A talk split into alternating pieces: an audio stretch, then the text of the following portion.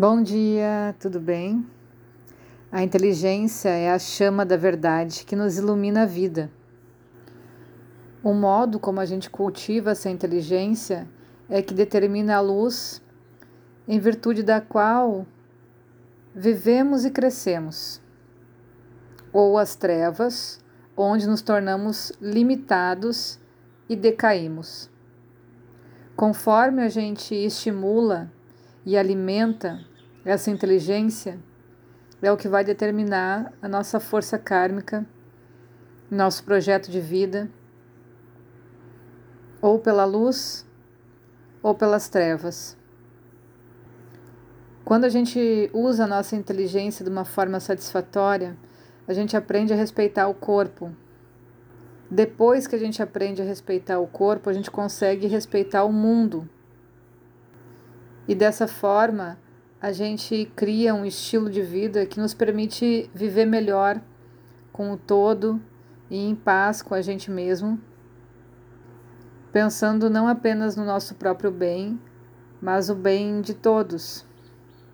Por isso que a consciência ecológica sustentável acontece primeiro na gente.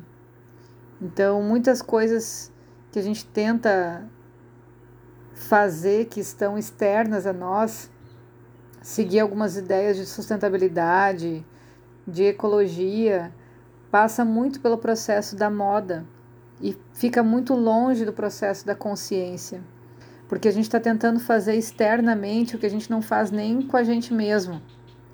E é muito difícil que isso dê certo. Quando a gente aprende a cuidar da nossa natureza, a respeitar as nossas vontades, cuidar do nosso corpo, saber quando a gente tem que parar, saber o que ingerir, entender como funciona o processo do nosso corpo, a gente consegue estender isso naturalmente para o mundo ou para nossa sociedade, para os nossos familiares. O termo em sânscrito que significa inteligência é chamado de buddhi. Então, quando a gente fala do Buddhishita, é essa mente interior e a inteligência dessa mente interior. Da palavra Budi, a gente pode conhecer a raiz, que é Bud, que significa perceber ou despertar. Então, é um processo do despertar da inteligência dessa mente interior. E esse é o aspecto da inteligência repleta de luz e que revela a verdade a verdade entende-se que ela acaba chegando num consenso comum, visando a humanidade, através de um processo que a gente faz dentro do nosso universo, do nosso corpo, da nossa história, da nossa mente interior. Então, a gente chega no mesmo ponto em comum em algum momento, que é a consciência em si. Mas essa verdade, ela acontece no nosso próprio caminhar.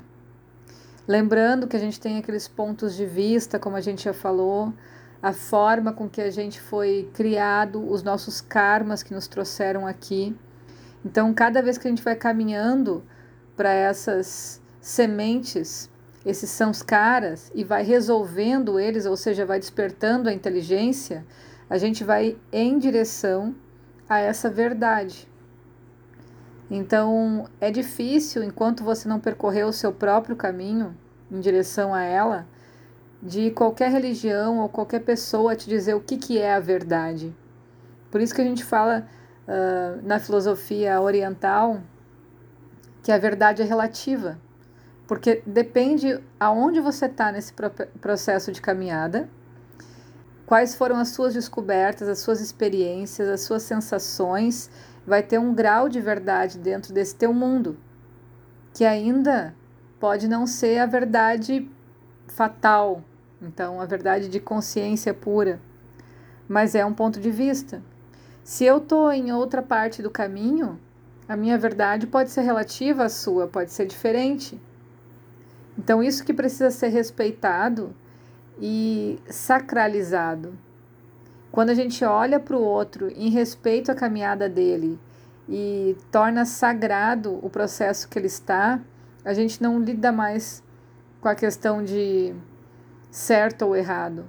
A gente honra, a gente entende o processo que ele está na caminhada dele. O máximo que a gente pode fazer, se a gente estiver numa situação uh, de mais luz, de mais equanimidade, é inspirar, mas a escolha sempre vai ser do outro. Então, quanto mais a gente conseguir respeitar também o processo de cada um, melhor. E o principal ato de inteligência é aprender a discernir o verdadeiro do falso. Então, se eu estiver vivendo muito externamente, a minha visão fica muito estreita e limitada. Se eu começo a viver internamente, a entender os meus processos, eu vou dando passos em direção a essa verdade. Então eu vou aumentando esse grau de verdade porque eu estou andando dentro do meu próprio caminho. Eu estou me conhecendo. Então cada vez que a gente olha para fora e faz o que o externo nos pede, eu estou deixando, estou perdendo tempo, deixando de caminhar nesse meu meu processo interno. Então ali fica difícil de saber o que é verdade ou não, porque eu não sei qual é a minha verdade. Eu não sei o que eu vim expressar. Lembra? Eu estou andando de uma forma cega por essa vida. São os meus instintos que estão me guiando e eu não sei como eles funcionam. Isso que se fala do falso, né? Porque a gente não tem propriedade sobre os passos que a gente está dando.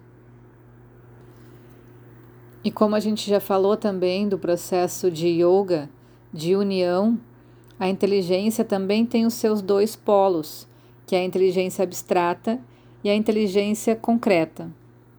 A inteligência concreta é o que cria a ciência, e a inteligência abstrata é o que cria a filosofia. O caminho do meio é quando a gente consegue integrar essas duas coisas, entender que elas falam em polos diferentes exatamente a mesma coisa. Então eu não preciso ser excludente, eu posso entender através da filosofia como a ciência funciona e vice-versa. Quando a gente fala da inteligência concreta, a gente relaciona também ao intelecto, ao que a gente estuda, pratica, vai aprendendo de uma forma mais didática. Quando a gente fala da inteligência abstrata, são devido às nossas práticas de vida, a sabedoria que a gente vai adquirindo com elas isso, vão, isso vai formando conceitos na nossa história, na nossa visão. É uma forma de sabedoria mesmo. Então, por analogia às coisas que a gente vive, às coisas que a gente experimenta, a gente vai despertando uma mente abstrata que vai entender outras coisas sem a gente precisar passar por elas, porque elas são compostas dos mesmos elementos. Então, dependendo da experiência que eu passei, eu posso identificar elementos que a gente pode trabalhar também em forma de simbologia sobre o que aconteceu, sobre o plano ali que aconteceu. E eu entender que o fogo se comporta de uma forma, a água de outra, a terra de outra, simbologia, né? Isso pode estar relacionado ao perfil de pessoas, à forma como as coisas aconteceram. De repente, uma situação foi mais quente, uma situação foi mais apegada, densa. Então, uh, generalizando, né, para não trazer exemplos muito concretos assim, a gente pode pegar isso pela mente abstrata e aplicar em outras coisas. Então, quando determinado movimento for muito denso, eu posso pressupor que o resultado vai ser tal.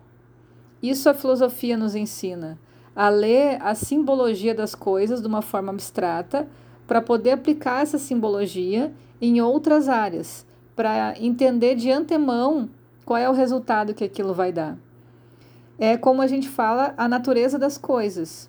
Então, quando a gente conhece alguém que se comporta de determinada forma, por exemplo, uh, de uma forma egoísta, a natureza da pessoa pode ser essa, de uma forma egoísta. Então, a gente sabe que de pessoas com essa natureza, a gente pode esperar determinadas atitudes. E isso é normal. Então, quando eu, quando eu destaco uh, características dessa pessoa e eu vou encontrar outra pessoa lá na frente, eu percebo, opa, tem as mesmas características, então eu posso dizer que ela é uma pessoa mais egoísta. Então eu não, não tenho como esperar outra coisa dela, a não ser a natureza dela se expressando, fazendo atitudes egoístas. Então é bem abstrato mesmo falar sobre isso, mas a experiência é essa. O intelecto constrói a ideia de um mundo exterior. Então, tudo que a gente estuda, a gente consegue visualizar de uma forma concreta as coisas. Esse é o papel do intelecto. É ele que nos guia para conquistar as metas da nossa vida, do nosso dia a dia, alegrias, bens, poder ou algum tipo de conhecimento. Ele funciona sob o comando do ego e da emoção e não ao contrário, né? Quanto mais a gente se prende ao intelecto, à inteligência concreta, esse intelecto ele vai ser conduzido pelas nossas emoções e pelo nosso ego, no sentido de que se eu quero conquistar, por exemplo, um bom lugar do meu trabalho, eu sei que eu posso estudar sobre determinadas coisas. Então, primeiro vem a sensação de um desejo de conquistar algum cargo de poder. E aí eu direciono esse intelecto para aquilo. Isso que está falando em relação ao ego. Então, quando a gente usa o intelecto a favor dessa inteligência externa, poderia ser estudar coisas que vão facilitar com que eu eduque os meus sentidos, então. Mas normalmente não é assim que funciona. É quando eu consigo chegar nessa inteligência abstrata através da filosofia, muitas vezes, que esse intelecto se acalma e pode então trazer recursos para educar o ego e educar as emoções. Quando a gente começa a desenvolver a mente abstrata, a gente vai além das crenças, vai estudando e sentindo a realidade das coisas, vai além dos preconceitos, das ideias já pré-estabelecidas. A gente começa a ver as coisas como elas são. Por isso que precisa expandir a mente para chegar nesse processo abstrato. Por exemplo, não basta a gente, através da mente concreta, uh, saber o que são os nossos problemas do dia a dia. A gente tem que compreender eles, a origem que eles estão no nosso coração e na nossa alma. Para a gente chegar nessa segunda etapa de entender a origem, a gente precisa expandir muito a consciência para conseguir pegar o mecanismo disso. E aí eu tenho muito mais poder de cura sobre essa mente do que se eu ficar só na parte do intelecto. É isso que o Ayurveda traz para nós. Ele busca a ciência, mostra a ciência funcionando em si, mas trabalha muito, muito com filosofia, com e funde essas duas coisas, né? E ele nos pede justamente para cultivar isso, essa inteligência mais profunda que vai além dos sentidos e que busca sempre a verdade no nosso coração. Tenha um excelente dia. Beijo.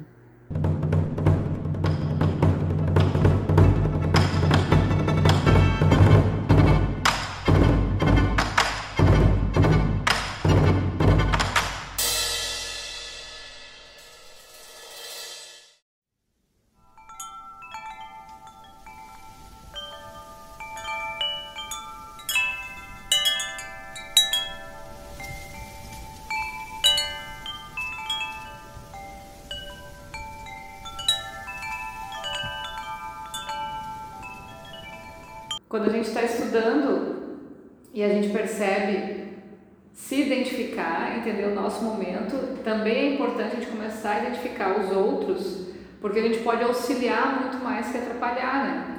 Quando vem alguém com o discurso da culpa, por exemplo, ou fala, chorei muito, sei lá, qualquer, qualquer coisa que lembre do elemento do cafa, da água, da terra, né? Tinha dificuldade de mudar, de levantar daqui, que nem às vezes a Dina falou também, né? Ah, em vez de dar algo contra, a primeira coisa que você identifica, cara, ela está no momento cafa. E é de se respeitar esse momento cafa, em primeiro lugar. Mas não ah, você nada. É, você está afim de sair disso, você está afim de fazer uma coisa diferente, sugere. Mas é, é, é isso que é tão difícil da gente perceber.